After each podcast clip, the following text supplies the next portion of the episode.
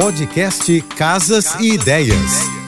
Dicas de arquitetura e design para decorar sua casa com Manu Miller. As tramas metálicas chegaram com tudo na decoração. Super acessíveis, de fácil manutenção e instalação, elas servem para pendurar fotos, recados e alguns objetos. Com uma pegada industrial, você pode substituir porta-retratos de forma criativa. O bacana é que ela pode ser instalada em qualquer cômodo da casa, como cozinha, quartos, corredor, uma parede inteira de trama metálica vai deixar o ambiente da sua casa descolado e funcional. Para conhecer um pouco mais do meu trabalho, me segue no Instagram, arroba Márcia e Manu Beijos e um excelente final de semana.